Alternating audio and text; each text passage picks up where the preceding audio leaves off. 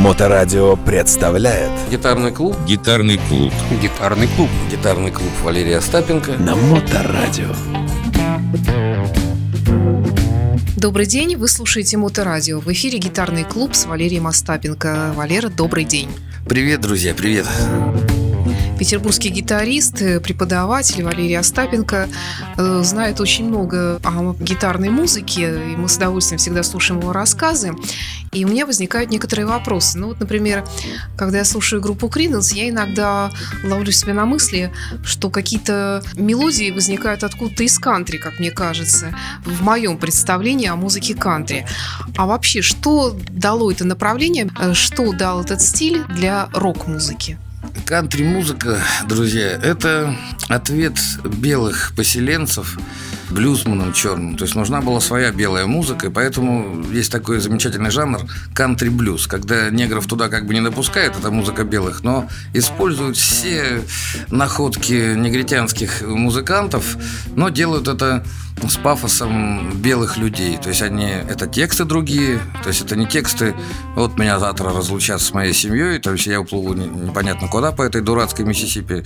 Белый будет петь «Овечка доля родила вчера троих баранов, я стал богаче». То есть разная социальная направленность.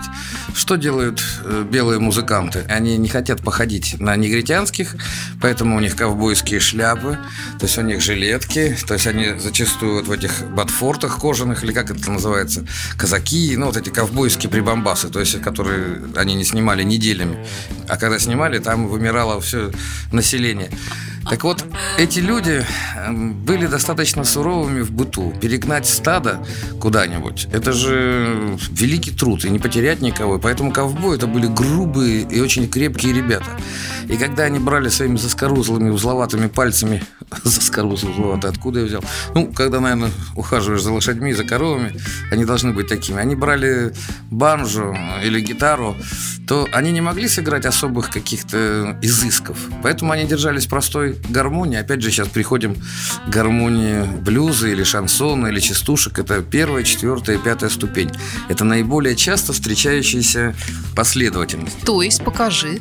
Ну, допустим, Однажды прихожу домой, был трезв не очень я Гляжу на стуле пара брюк, а пара не моя Однажды прихожу домой, был трезв не очень я В конюшне вижу лошадь я, а лошадь не моя Своей хорошенькой жене сказал с упреком я Зачем чужая лошадь там, где быть должна моя?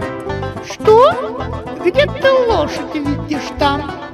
Шел бы лучше спать корова дойная стоит, что привела мне мать.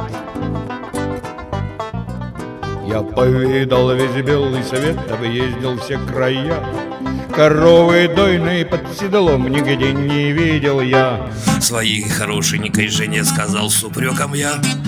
Ну, короче, тема злободневная.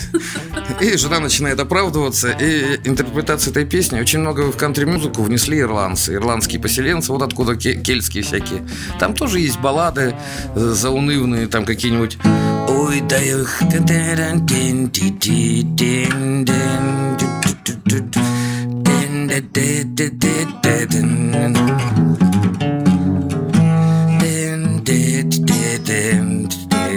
Это все из кантри музыки. Если мы возьмем рок-баллады, они все наполнены вот этой вот грустью, меланхолией. Луна, моя девушка, наверное, уже спит, но я все равно спою песню. Слушай, ну у меня такое ощущение, что все кантри исключительно в мажоре. В основном, да. В основном, да. Когда смотришь э, кантри-фестиваль, люди приходят танцевать, отдыхать, оттягиваться. Зачем там минорить особо? Потом произошел удивительный симбиоз. Э, негры стали более-менее свободными. Ведь что такое негритянский работник? Ему можно поменьше платить, но он такой же участник культуры. Он эти же песни поет, только поет уже более с блюзовым подтекстом. И поэтому среди кантри-музыкантов меня всегда удивляло, несмотря на то, что я сказал, что заскорузлые ковбои, очень много было виртуозных э, музыкантов. Что это значит? То есть на банже...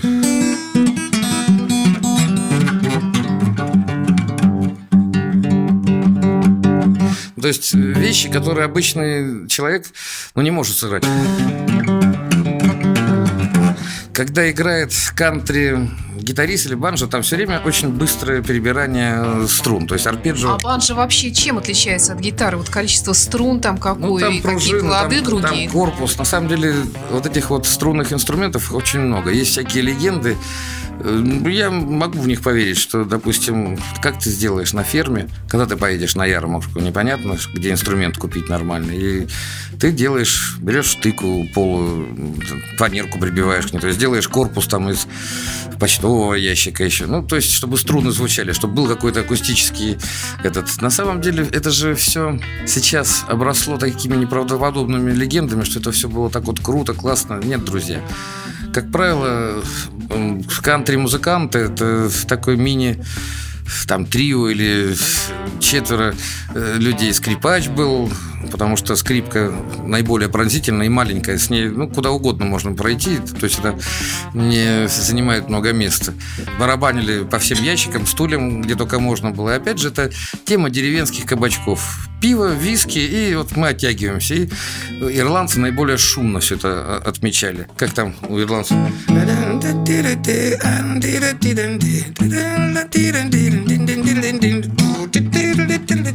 Там очень незатейливые тексты. Если их переводить, они действительно смешные. Там, ну, что всегда волнует людей? Отношения между полами. То есть всегда пастушка может посмотреть не на того быка, ну, в смысле, и всегда мужчина, уезжая на ярмарку, он все время в зоне опасности, грубо говоря. Это, если мы посмотрим танцы ирландские, риверданс, вот, допустим, там все выясняют отношения, кто там с этой девушкой, кто, кто и как.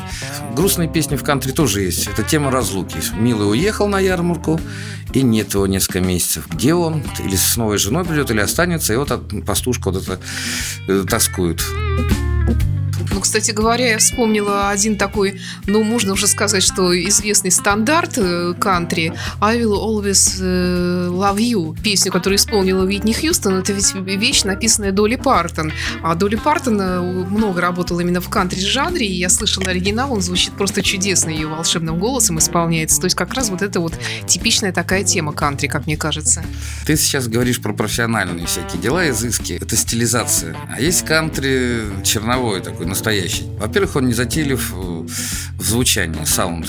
То есть бас-гитара, как правило, играет так.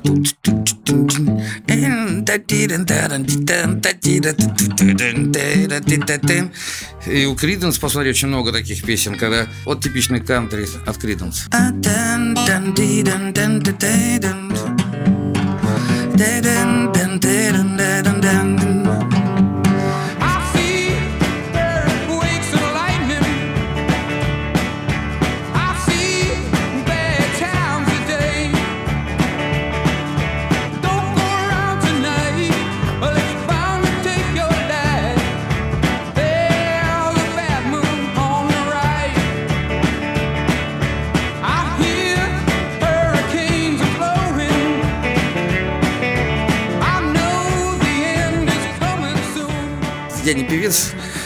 На самом деле Фогерти удивительный человек. Фогерти соединил и блюз, и рок, и кантри-музыку, и сделал это в собственной манере. И, друзья, послушайте Фогерти, Криденс с ранней Фогерти сольного. Он, как правило, на сцене у него декорации фермерские, там казак какой-нибудь стоит, и он в рубашке в ковбойской. Чем он достоин уважения, Фогерти? Когда у него не было денег, а денег у него их, их все время обманывали, он записывал сам все, и барабаны, и бас-гитару. Это очень высокий уровень музыканта, когда нужда заставит. И его голос этот, его ни с кем не спутаешь. Его даже на советских пластинках выпускали, мы бесились под них.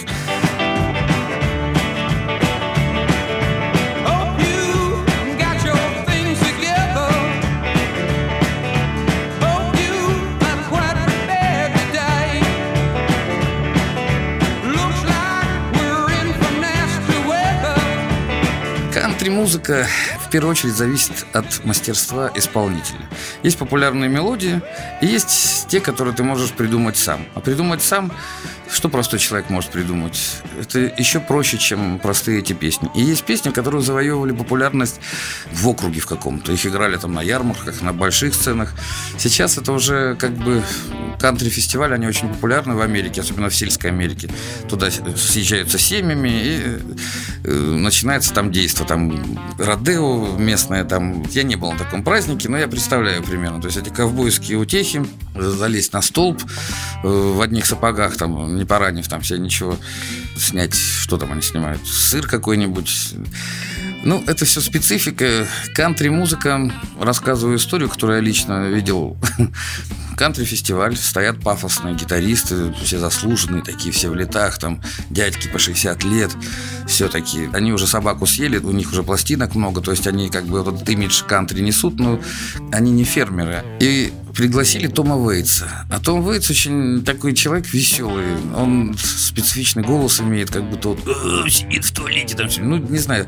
Но он очень интересный музыкант. И, и знаешь, как он нарушил пафос этого праздника? Мне так смешно. Я просто представляю. То есть идет идет повествование, и каждый готовится играть. Стоят в ряд штук 10 гитаристов, каждый готовится сыграть свое какое-то соло незабываемое. А Том Вейтс типа тоже готовится. Но он делает вид, что он первый раз видит синтезатор, и когда его время наступает, он начинает провода переключать, начинаются какие-то звуки искаженные. И у этих гитаристов, у пафосных, у всех лица вот так вот вытягиваются, а он там раз и уронил еще клавишу, потом...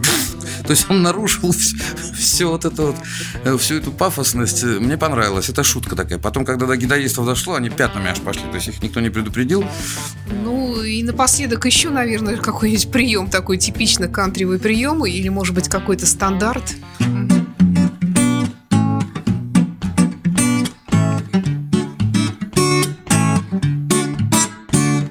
Это манера Чета Аткинса, это, кстати, один из учителей Марка Нопшера, и вот эта вот манера играть э, пальцами тремя-четырьмя, это как раз характерная для кантри-музыки, когда нужно играть быстрый арпеджио.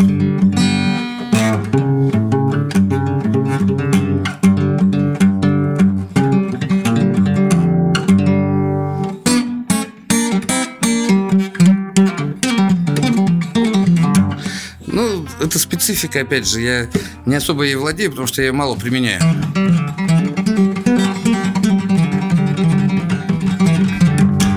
То есть она такая специфичная. На сцене-то ее ни разу никогда не играл. Я как бы знаю, как это делается, да, все это. То есть это щипок и сверху, и снизу. То есть палец используется, как у испанских гитаристов.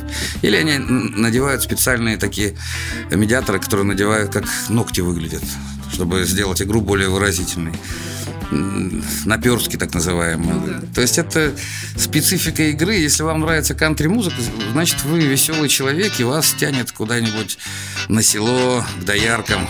Это был гитарный клуб с Валерием Остапенко. Оставайтесь с нами на волне Моторадио.